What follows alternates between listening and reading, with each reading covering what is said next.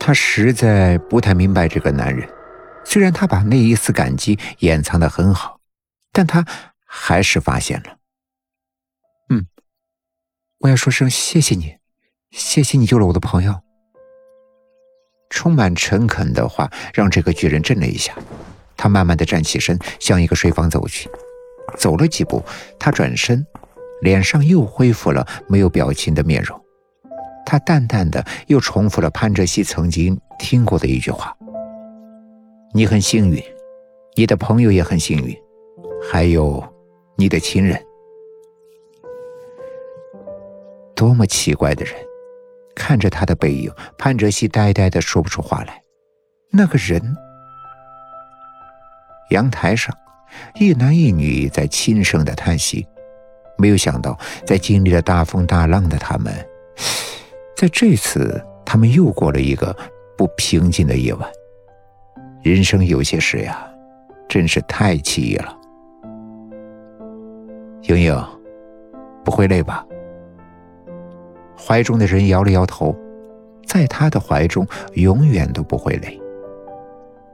那不如我们趁着这次机会去到处走走，你说去哪儿好呢？去哪儿都行，只要在杨雨婷的身边，他去哪儿都是可以的。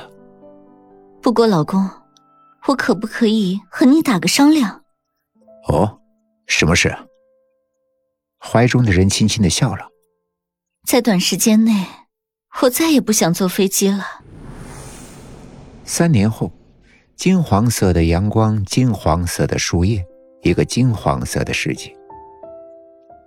喂，上阳，你怎么那么慢呀？不是说今天请我们俩吃饭吗？走的那么慢吞吞的，不情愿吗？上阳心不甘情不愿的在两人的后面走着。什么呀？不只是请哲熙一个人吃而已。这女人又不是自己的救命恩人，凭什么要我这样？哲熙，哲熙这家伙把他都宠上天了，竟为了他不去国外读书，连理工学院都放弃。两人竟然一起去了读医学院。这家伙脑子有毛病吧？你嘴里在喃喃说些什么呀？蓝若寻笑眯眯的看着他。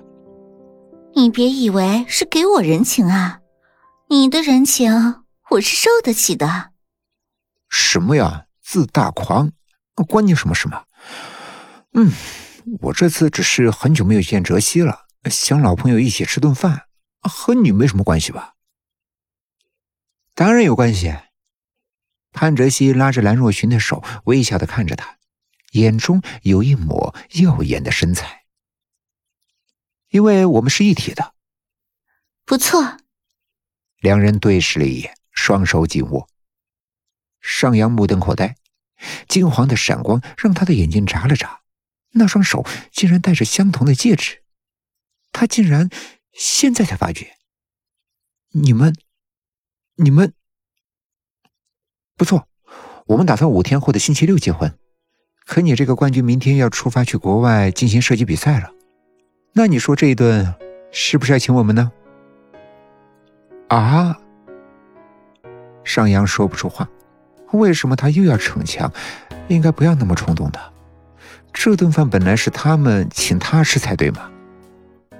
哲熙竟然要结婚了？啊，不是吧？那不是只有他一个人是孤家寡人了？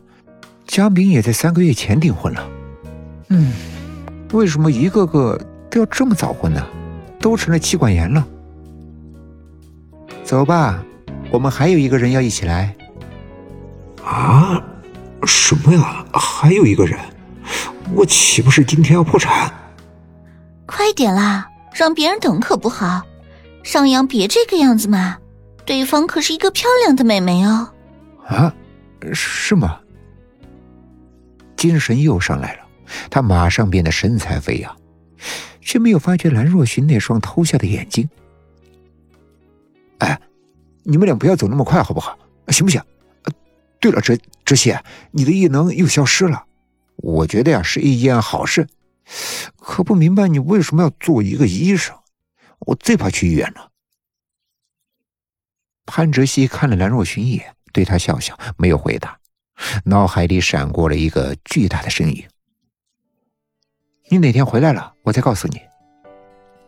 喂，你就不能现在说吗？不能。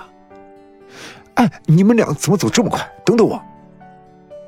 金黄的阳光下，沿江的路边，三个人说说笑笑的走着，沐浴在金黄色的喜悦中。